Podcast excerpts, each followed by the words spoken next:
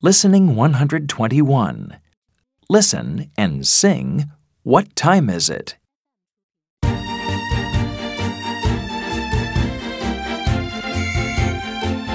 What time is it? It's three o'clock.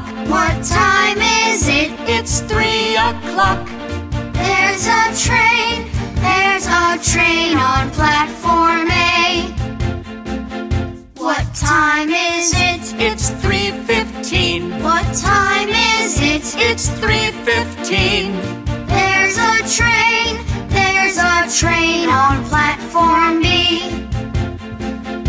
What time is it? It's three thirty. What time is it? It's three thirty. There's a train, there's a train on platform C.